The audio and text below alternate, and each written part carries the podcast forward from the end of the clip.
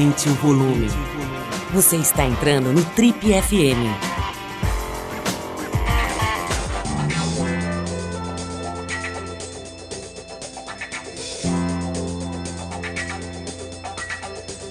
Bom, pessoal, o Trip FM de hoje está resgatando uma conversa muito, muito interessante que eu tive aqui com um dos atores mais requisitados da TV brasileira é, nos últimos anos. Né? Essa conversa rolou em 2018.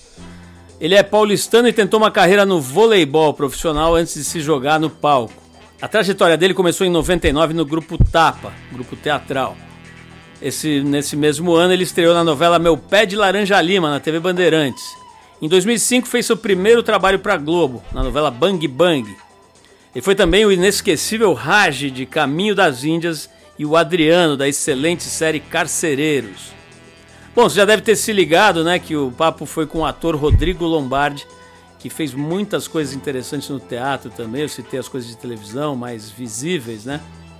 E que acaba de ser anunciado em mais uma produção da Globoplay sobre lobisomens e vampiros.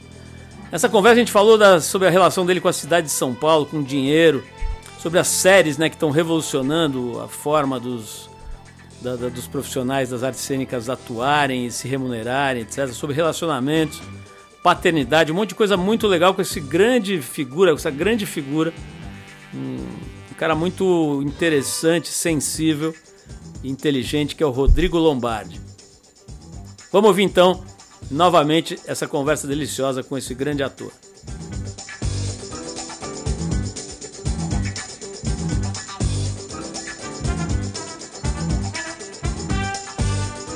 Rodrigão, antes de mais nada, é um prazer te receber aqui no Trip FM. Acabei de saber que você morava aqui na rua da Trip, Exatamente. né? Quando era moleque. A gente já está tentando armar esse papo há algum tempo, nós somos seus fãs e finalmente deu certo, conseguimos é, conciliar as agendas e é o maior prazer te receber aqui. Seja bem-vindo às nossas amplas e recém-reformadas instalações. Que maravilha! Eu sempre passava aqui na frente do prédio e falava assim: nossa, daqui que saem aquelas revistas incríveis, aquelas matérias. Um dia, um dia eu vou trabalhar pra caramba para um dia estar tá aí, e hoje eu tô aqui. Então tem um gosto de tem um gosto de juventude isso aqui, porque essa rua aqui é, é, é, muito importante na minha vida. E conta essa história, você nasceu aqui em São Paulo mesmo? Eu nasci em São Paulo, morei mu em muitos lugares aqui. Morei numa cidade perto daqui, que foi Juquitiba, onde a gente tinha sítio. E tem amigo meu do Rio de Janeiro que vem pra cá, a gente passeia, pra onde a gente vai, eu falo, já morei aqui, já morei aqui, já morei aqui. Ele fala, pô, não, se juntar as datas não, não soma a sua idade. Rodrigo, eu tava vendo aqui na tua biografia, a gente dá uma estudadinha aqui, faz uns levantamentos aqui para poder, enfim, bater papo com quem vem. E eu vi que você teve uma época que você ficou meio pobrão, né, cara? Sua família teve, teve problemas É, a gente financeiros. teve altos e baixos. Meu pai era quem sustentava a família e ele no final ficou doente. E foi justamente numa época, na época em que eu comecei a estudar artes cênicas. Você tinha que idade, mais ou menos? Eu tinha 17, 18 anos. Antes disso, você tinha, vocês tinham uma vida de classe média? Como é Isso, que era? Exatamente. Super tranquilo. E assim, de altos e baixos também. Meu pai chegou, teve uma época, meu pai trabalhava com moda. Meu pai foi um dos primeiros representantes de moda de São Paulo. Então, nos anos 60 ele ganhou muito dinheiro, nos anos 70 ele ganhou muito dinheiro e depois a coisa foi assentando. E no final da vida ele ficou muito doente. E aí não entrava dinheiro numa época que eu estava estudando, eu não tinha emprego e eu fiquei eu me sentia muito culpado por não poder ajudar, né? E hoje eu me sinto também culpado por meu pai não poder ter visto o meu sucesso. Ele não chegou a ver você não, brilhando aí, não? Não, ele me viu começando. É, no começo ele não não era tão a favor assim. Ele queria, pô, você com essa pinta, você podia montar uma loja, você podia, sei lá, né, continuar o meu negócio. Minha mãe já não, minha mãe adorava, ah, vai, vai ser ator mesmo. Então ficava aquela aquela questão dentro de casa assim e. Que idade ele tinha e você quando ele morreu? Meu pai tinha. Isso foi em 2003. Eu tinha.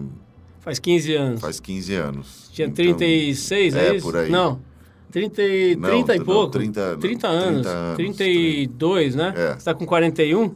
É. É mais ou menos isso, 30 e pouquinhos. É muito cedo, né, É, Rodrigo? E aí, meu pai tinha 78, 79. Não, 69. E aí a gente, a gente perdeu o rumo.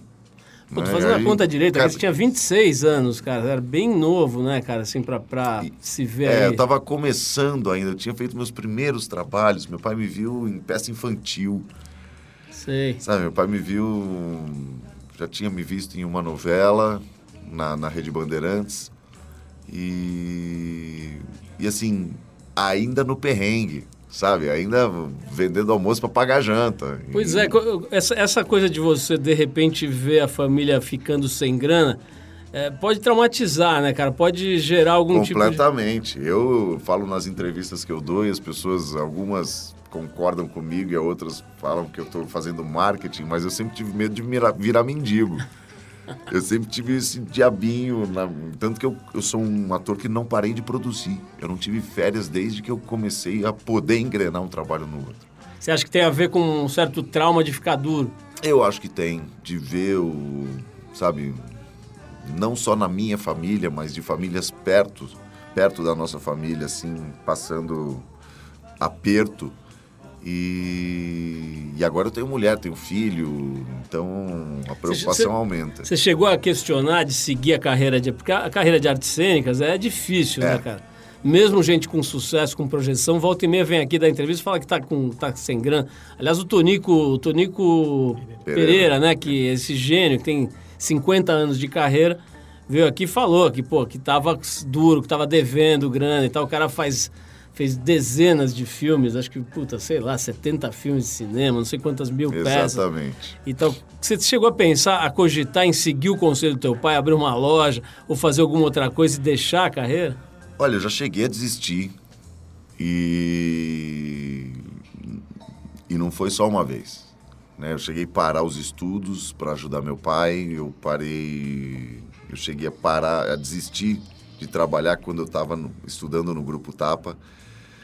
E quando eu desisti, um, um dos meus professores lá no grupo Tapa falou: "Você não pode parar agora que você aprendeu".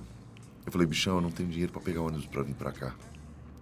Aí ele falou: então a gente vai arrumar um emprego para você aqui dentro. Você faz tudo aqui dentro e você continua estudando, continua fazendo as coisas e ganha um cascalho no final do mês. E aí eu continuei os estudos e uma hora o Grupo Tapa, o Eduardo Tolentino, diretor do Grupo Tapa, chegou e falou assim: agora eu tenho uma peça para você. Puta, foi na- na- no limite ali, você Foi. quase largou tudo. E aí fui contra a regra, operei luz e. Nossa, fazia muita coisa ao mesmo tempo. É, essa- essas séries, eu sempre falo aqui, essas séries de, de- das 11, né? Não sei como é que chama, acho que é super séries, né? Que eles chamam. Eu não sei como é que a gente chama. É... Novela das 11. Mini novela, super série. O fato é que nunca- nesse tipo de trabalho, a impressão que dá é que a Globo fala, ó, vocês querem ver como é que eu sei fazer as coisas, né? Então dá uma olhada nisso aqui, né? É, acho que essa coisa toda da, da competição com os Netflix da vida, né? a- Atiçou a galera das artes cênicas É, isso ali. foi uma coisa incrível que aconteceu, né? E provou que o, o formato da TV mundial está mudando. Né? Hoje as pessoas precisam de um poder de síntese maior e as séries estão aí para mostrar que E aí É. desafia mais os roteiristas, né? Eles têm que contar uma história mais curta, com muita força, né? Exatamente, o- o- os roteiros, a dramaturgia mudou. Né? Os Estados Unidos já tiveram a pior televisão do mundo. Né? E hoje eles dominam esse mercado com as séries que são incríveis e que é, é muito bem dividido, né? A série para criança de manhã, a série para os adolescentes, a série para dona de casa à tarde, a série para o casal ficar assistindo à noite. E tem tudo muito bem formatado. E eles dominam as séries. Mas a Rede Globo é incrível porque a Rede Globo tem, tem também esse poder, né? E tem... Eu, eu acho, minha opinião, que o caminho é as séries substituírem va- devagarinho as novelas e a gente ir se, a- se adequando e se acostumando com esse tipo de programa. Ô, ô, Rodrigo, vamos falar um pouquinho da, da Verdade Secreta. Você faz, é Alexandre Ticiano, é isso, Isso. o nome do personagem? né? Ninguém era- lembra desse nome, você sabe, né? que todo mundo chama de Raj Grey por causa do Hugo Gloss. Ah, ele falava Raj É, Grey. porque o Hugo Gloss comentava a novela ao vivo. Aham, E isso fez muito sucesso. tá. E por causa dos 50 tons de cinza que tinha na época, Ah, E por causa do Raj que eu tinha feito na Globo, ele me apelidou de Raj Grey e ninguém lembra lembra do Alexandre Tiziano. Todo mundo fala, ah, você é o Raj Grey. Então, queria deixar aqui um beijo, Hugo. o, o, o, Rodrigo, o, esse, essa, essa série ela foi muito forte, né? Eu acabei de mencionar e ganhou um dos mais importantes prêmios da televisão mundial. E ela pegou, né, cara? Ela pegou a galera, muita Sim. gente assistindo, era mais tarde, as pessoas ficavam acordadas, etc. Tem uma coisa que eu gosto de conversar aqui e eu vejo que varia bastante de ator para ator, de atriz para atriz, que é a coisa do quanto o personagem encarna no ator e como é que ele faz, né? Quais são as técnicas que usa? Tem um que corta o cabelo depois da novela, tem outro que toma banho de sal grosso. E tem gente que simplesmente desliga a chave, né? Como é que é? Você encarnava ali, era um, era um magnata, né? Era o clássico é, é, entrepreneur brasileiro, hum, paulistano, né? Mais precisamente, exatamente. né? O ricão, bonitão, que tinha todo mundo aos seus pés, né? Não ouvia palavra não. Exatamente. E, mulherengo, meio machistão e tal. É, ao mesmo tempo, no um cara. Fundo, no fundo, era só um cara sozinho. Isso quer dizer, ao mesmo tempo, né? um, cara, um cara que tinha ali é, é, algo de sensibilidade uhum. ali, tentando aflorar, né, no meio é. daquela casca. É, porque quem tem tudo não tem nada. Isso né? que eu queria, queria saber, cara. Como é que é quando você tem que vestir esse personagem? Você vestiu esse personagem muito bem, diga-se de passagem. Como é que é, cara? Isso te afeta um pouco? Você acaba ficando um pouco uh, uh, com aquilo dentro de você por um tempo?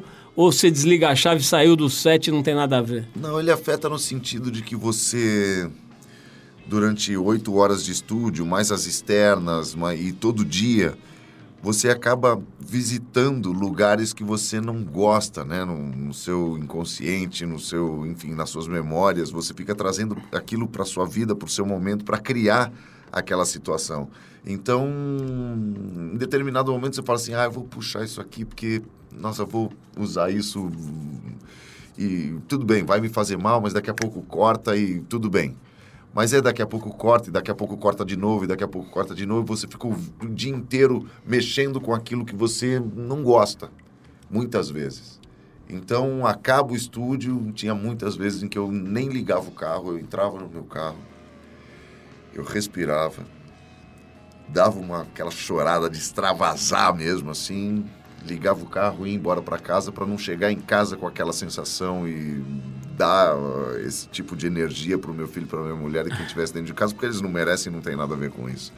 Vamos falar um pouquinho então do, do, teu casamento. Como é que é essa história de ter casado tão cedo e mais do que isso, né? Se isso já é uma exceção, um casamento durar tanto hum. tempo. Você é um cara jovem, bonitão, né? Conhecido como galã, vamos falar disso também, né? Desse rótulo do galã. Mas o enfim, conta um pouquinho da, da, da, tua história aí, da tua, do teu encontro com a Beth, de como é que segura um casamento por tanto eu tempo. Eu conheci a Beth no set, né, da minha primeira novela de Bang Bang. Eu, no finalzinho da novela... ela tomava, era maquiadora, né? De efeitos especiais, e eu tomava um tiro. E ela veio fazer o tiro. Eu fiz... Hum, olha aí, 13 anos depois estamos aqui. E com um filho de 10 anos, o Rafael... E acho que não tem segredo para você manter um relacionamento. Durou porque durou, porque a gente se gosta, porque, enfim, que a gente se respeita, porque eu respeito a história dela, ela respeita a minha. E junto a gente tem um, um fruto dessa relação que é incrível, que é a coisa mais apaixonante do mundo, que é meu filho. E o Rafael está com 10 anos agora. Rodrigo, quando vocês forem comemorar as bodas de prata, eu tenho uma sugestão do título do convite. É. Podia ser aquela música da Jojo Todinho, Que Tiro Foi Esse? né? Porque, pô, tá durando bastante. Exatamente. Esse, esse negócio. Ô, ô, Rodrigo, essa história do, do filho, cara, conta um pouquinho assim, como é que bate, agora que ele já tem 10 anos, você já experimentou, você já entendeu, né? Porque acho, que, acho que a gente leva uns anos, né? Leva uns anos, porque a mulher, a mulher gera, a mulher né, tem essa, essa intimidade com o filho quando nasce. A gente espera espera. É, e a mulher acho que já tem, de alguma maneira, uma programação ali, atávica, uhum. né? De saber que isso vai acontecer e tal. A gente é meio vítima do é, processo, né? A gente espera essa criança, ela nasce, aí ela cresce. No, no, início ela é completamente da mãe, você fica ali, né, do lado, e de repente você ganha um amigo. Como é que foi para você, cara? Foi um susto para começar. Eu, quando tive a notícia da, do primeiro filho, eu fiquei uns três dias sem entender nada. Como é que foi para você desde essa hora? Não, para mim foi uma explosão porque eu já eu sempre quis ser pai. Sempre, desde os, que eu me lembro dos 13 anos de idade, eu achava isso uma magia, talvez pela minha fixação com o meu, né?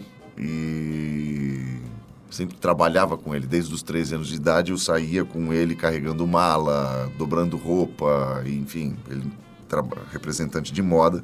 A gente vendia camisaria e malharia.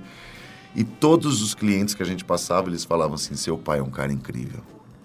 Seu pai, seu. E teve um em específico que falou, que falou assim: se um dia eu puder ser a metade do cara que teu pai foi, eu já estou feliz. E aquilo me bateu de uma maneira muito forte. E então essa vontade de ser pai talvez tenha vindo daí, desde muito cedo. E quando meu filho veio, nossa senhora, minha vida realmente mudou. Meu tipo de pensamento mudou. Mas eu estava num momento da minha carreira que ela estava começando a dar certo, assim, sabe? E juntando com essa informação que eu dei do medo de virar mendigo, de nunca parar de trabalhar, de tudo, eu tenho. Eu, meu filho cresceu com o pai trabalhando e não parando de trabalhar. Mas é um custo que a gente tem que ter, né? Que a gente, a gente decidiu, eu e minha mulher, que nesse momento tem que ser assim. É um momento que a gente não sabe se a gente perder, se a gente podia recuperar. Então agora a gente já está começando a pensar no assunto de, de fazer um ano sabático, de passar tempo junto, de fazer programações juntos e Rodrigo, tem, é, essa questão do teu pai parece ser muito presente, muito forte na tua vida. Eu vejo que você se emociona aí quando você fala dele. Você tem medo de morrer cedo, cara? Porque teu pai morreu relativamente cedo, Sim. né? Isso deve passar pela tua cabeça. Quem perde pai, pai ou mãe cedo fica com essa às vezes, né, fica com esse trauma tal. Isso é uma questão para você? Isso é uma questão para mim no sentido de que a gente é inevitável, né, que a gente vai embora, que a nossa história acaba. Mas a gente tem que se preparar para esse momento. E eu me preparo muito, eu penso muito nisso. Mas eu tento estudar sobre o assunto e cada vez mais eu estou tranquilo em relação a isso e de saber que é, já que é inevitável, né? A gente perde muito tempo pensando nisso. Vamos aproveitar enquanto a gente está aqui, né? É, como diz o Lama Michel, que volta e meia visita a gente aqui no, no, no programa, melhor jeito de se preparar para morrer bem é vivendo é bem. Vivendo né? bem, é exatamente isso. O Rodrigo, o... falando em gente que vive bem e que dura muito, você está é, contracenando com o Sérgio Mamberti, né? No... Isso é um prazer no, inenarrável. Ele está com quase 80 anos, é ele isso? vai fazer 80 agora. E é uma puta figura, né? Assim, me lembro de ver filmes ah, com ele há séculos. Ele e... é... A gente brinca, né? Que o... Ele fundou a dramaturgia, ele fundou o Sesc Atenas, a gente fala. um beijo, Sérgio. Contracenou com o Matusalém, é, né? Mas ele é incrível porque ele é de uma força tamanha e, e parece ser um cara muito doce também. Nossa, né? é uma delícia. Ele. Aliás, a família, né? O filho dele é produtor da peça. E quando a gente senta para vai jantar e a gente senta para ouvir as histórias dele, é sabe, ver ele falar que ele passava tinha o dia a dia com todos os seus ídolos. Ele já passou com todo mundo. Né? A gente tá no Teatro Raul Cortez. Eu não conheci Raul. Sempre fui fã de Raul. E o Sérgio, por exemplo, era muito amigo de Raul. Então, sentar ao lado do Sérgio, escutar o dia a dia dele com o Raul, eu já me sinto íntimo dele, do Raul. Então, é, é muito bom, é muito enriquecedor.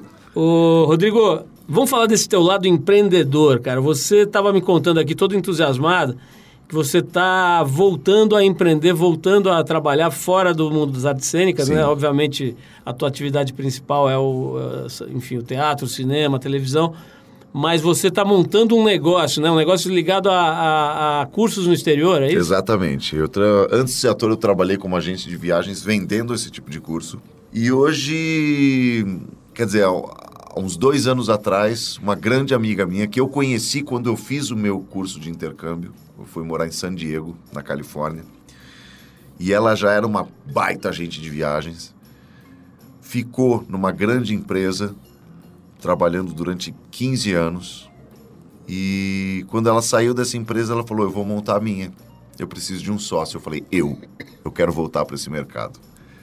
E a gente montou a Nomafy, né? N-O-M-A-F-Y, que é uma empresa de intercâmbio, que é uma empresa de. É uma curadoria, na verdade, porque a gente é pequenininho, a gente faz é, para você, a gente conversa, a gente conhece você, a gente indica, você chega com uma vontade, a gente mostra para você todas as possibilidades que talvez você não conheça ainda, porque os cursos mudaram muito. Antigamente, se você era um médico, queria fazer uma especialização em mão, você tinha que fazer dois anos de medicina numa faculdade. Hoje, essa mesma faculdade, ela fala, não, vem para cá. Então, você tem cursos de uma tarde. E as escolas são incríveis, as escolas sabem que você tem que se sentir bem. As... E eu estou fazendo um, um, trabalho, implementando um pensamento dentro da Nomafy de give back, de retornar. Uh, como é que eu retorno para a sociedade essa experiência que eu tive, que foi tão enriquecedora?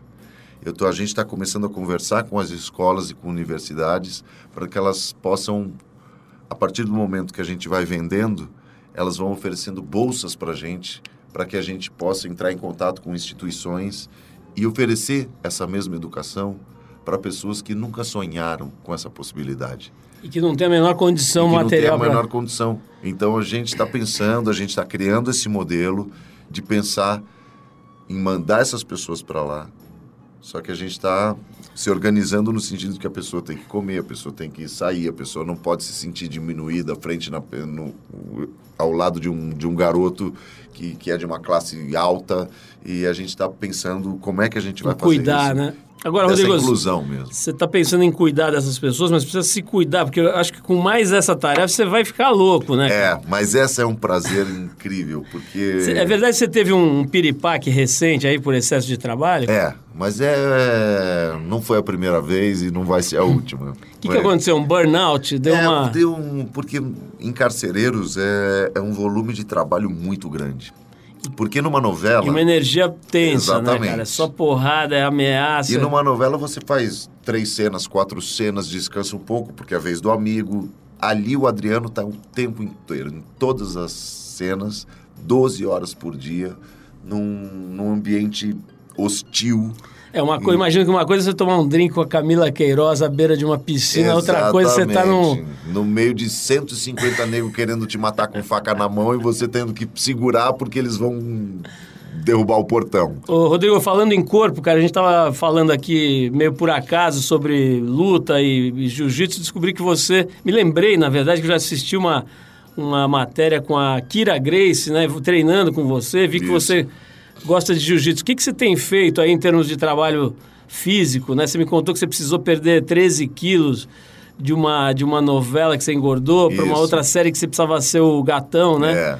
Fala um pouquinho desse aspecto físico da tua vida. Eu sempre pratiquei esportes. Né? Eu sempre estou procurando uma coisa nova conheci o golfe, que é uma coisa que eu falava assim, nossa, que esporte de velho, que coisa chata que deve ser isso. Eu assistia jogo de golfe na TV e falava assim, jamais, não sei como tem tanta gente lá naquele campo. Comecei a jogar e me apaixonei. Parece que é outra coisa. Não tem nada a ver com aquilo que a gente vê na TV, não pega um taco na mão, começa a bater, porque é uma coisa atávica, né? Desde criança a gente tem joga taco na rua, é um taco na mão, uma bolinha, você tem que acertar, e quando você acerta é a melhor sensação do mundo. E o golfe é uma mistura de beisebol com xadrez. E o jiu-jitsu, ele surgiu na minha vida na transição de meu pedacinho de chão para verdades secretas. Que para o meu pedacinho de chão eu engordei 13 quilos. E na pouco tempo depois, o Maurinho Mendonça, diretor de Verdades Secretas, ao me convidar, me viu parecendo um barrilzinho. e falou assim: você vai ter que perder isso aí, porque o que eu estou imaginando. Aí comecei a fazer um trabalho com personal, musculação, alguma coisa assim, e ele falou: quer perder rápido? Já lutou? Gosta de luta? Eu falei: adoro luta, mas nunca lutei. No dia seguinte ele me levou um kimono e nunca mais parei. Rodrigo, para a gente fechar falando em tempo aqui, eu tá, estourado, mas eu tenho que fazer a seguinte pergunta. O, usando novamente o Tonico Pereira aqui como referência, ele, ele, falou o seguinte: ele é meio contra o negócio de preparação de ator, de não sei o quê, de coach. Ele falou: olha, eu tenho dentro de mim, desde o assassino que joga o próprio filho, o nenê, da janela do prédio, até o, aquele maluco imigrante legal que escala o prédio para salvar o nenê que está pendurado. Uhum. Tá tudo dentro de mim, eu só preciso sacar e usar. Não tem essa de preparação, de não sei o que lá. Você está vivendo agora o, o, carcereiro ali da, da, da, série, né? O Adriano, né? Uhum. Seu personagem, cara, que tem gente falando aí que talvez tenha sido o teu maior papel, o teu papel mais difícil, que você está indo melhor. Né? Eu já vi críticas nesse sentido. Você teve preparação, gosta de, de preparação? Como é que está sendo viver esse fulano, né? Um cara atormentado ali, né? É. Com questões de todo o gênero ali. Eu acho que a gente tem que se preparar sim. Eu acho que a gente precisa de ajuda. Porque por mais que a gente tenha tudo dentro da gente, muitas vezes a gente não, não se reconhece ali naquele lugar. E ter um olhar de fora para falar assim, que você confia, para falar assim, hum, presta atenção nisso que você acabou de fazer Vamos aumentar isso um pouquinho, vamos ver o que, que, te, o que, que gera dentro de você. E é um acompanhamento, até mesmo de informação, de pesquisa, que você está aqui alguém te traz uma informação nova e você vivencia em exercícios aquilo. Assim foi com Verdades Secretas, assim foi com um pouco comigo com Carcereiros, porque Carcereiros foi uma coisa que caiu de sopetão na minha vida. Eu estava de férias e depois da tragédia da morte de Domingos Montanher, ele que a série era dele. Me chamaram numa sexta-feira, estava em Nova York estudando. Na segunda eu estava aqui, na terça eu estava gravando. Então eu tive muito pouco tempo e graças a Deus eu caí na mão do Zé Eduardo Belmonte, que é o diretor da série, e que falou assim: "Eu não preciso de grandes ideias. A gente vai montar isso junto". E eu fui prestando atenção, porque a gente tinha essa consultoria, a gente tinha não só ex-detentos fazendo parte do nosso elenco, como os próprios carcereiros do Marrei, que é um, um presídio em Guarulhos, dando consultoria para gente, falando assim, ó, isso não é assim, isso acontece desse jeito, isso aqui está escrito errado, não é assim, é assado, isso está bom, bacana. E eu fui notando uma característica em comum em todos eles, que eu precisava, eu precisava observar alguma coisa para pegar o meu personagem que eu não tinha nada. E eu falei, é uma tristeza? É depressão? Não, não é isso. O que, que é? Era um cansaço. Eu falei, como é que eu chego nesse cansaço? E eu comecei a fazer uma dieta de sono. Então eu botava o, o, o celular para despertar e eu tinha no máximo quatro horas de sono por dia. Deu 20 dias, eu estava dando bom dia três vezes, cinco vezes para a mesma pessoa em dois minutos. Eu não recomendo isso para as pessoas, mas foi uma, foi uma tentativa de chegar num lugar que eu, que, eu não, que eu não conseguia chegar porque eu não tive tempo.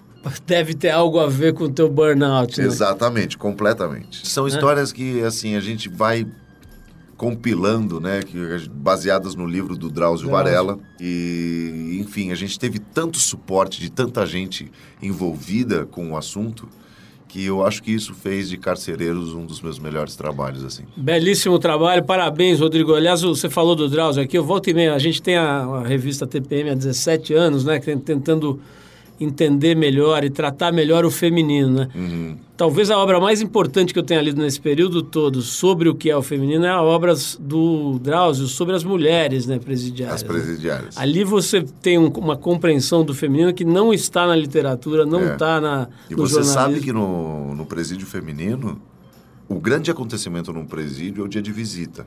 Então, no, no presídio masculino, são filas enormes, são revistas muito bem, muito Meticulosas. É, meticulosas, assim. Invasivas. Isso, e, e a família vai, a mulher, a maioria das mulheres, quando são presas, a família, o marido, a visita. família, eles abandonam essa mulher. É, parece que em presídios femininos, quando tem visita, é a mãe, né? É, é só a mulher. Exatamente. A maioria das Rodrigo, vezes. obrigadíssimo. A gente podia ficar Poxa, conversando eu horas aqui. aqui. Não vejo a hora de voltar. Vamos precisar falar mais aí. Vamos mesmo, cara. Vamos, vamos combinar assim. O próximo trabalho você vem aqui contar. Rodrigo, obrigadíssimo. Parabéns por essa carreira obrigado, tão bacana. Obrigado por me receber aqui. Adorei. Maior prazer, cara. Maior prazer mesmo conhecer melhor você, a tua carreira e, uh, e, e, poder, enfim, interagir mais e saber, inclusive, desse teu lado empreendedor aí, que, ah, é ah, muito que legal. Bacana, né? Uma faia aí vai fazer e, muita ver, gente feliz. E ver você aí colocando a tua energia em todas as frentes para transformar para melhor as coisas, o Brasil e tudo Isso mais, aí. né? Uma carreira muito bonita. Obrigado Parabéns. pela cara. oportunidade aqui, irmão. Você ouviu mais uma edição do Trip FM, uma produção da Trip no ar há mais de 37 anos. Direção e apresentação, Paulo Lima. Produção, roteiro e edição, Adriano Conter. Se você quiser ouvir outras entrevistas das edições anteriores do programa, é só acessar o tripfm.com.br. Ou também pode procurar a gente na plataforma digital onde você costuma ouvir seus podcasts preferidos. A gente está em todas, Deezer, Spotify e outras. Semana que vem a gente volta com mais uma conversa boa aqui no Trip FM. Abração e até lá!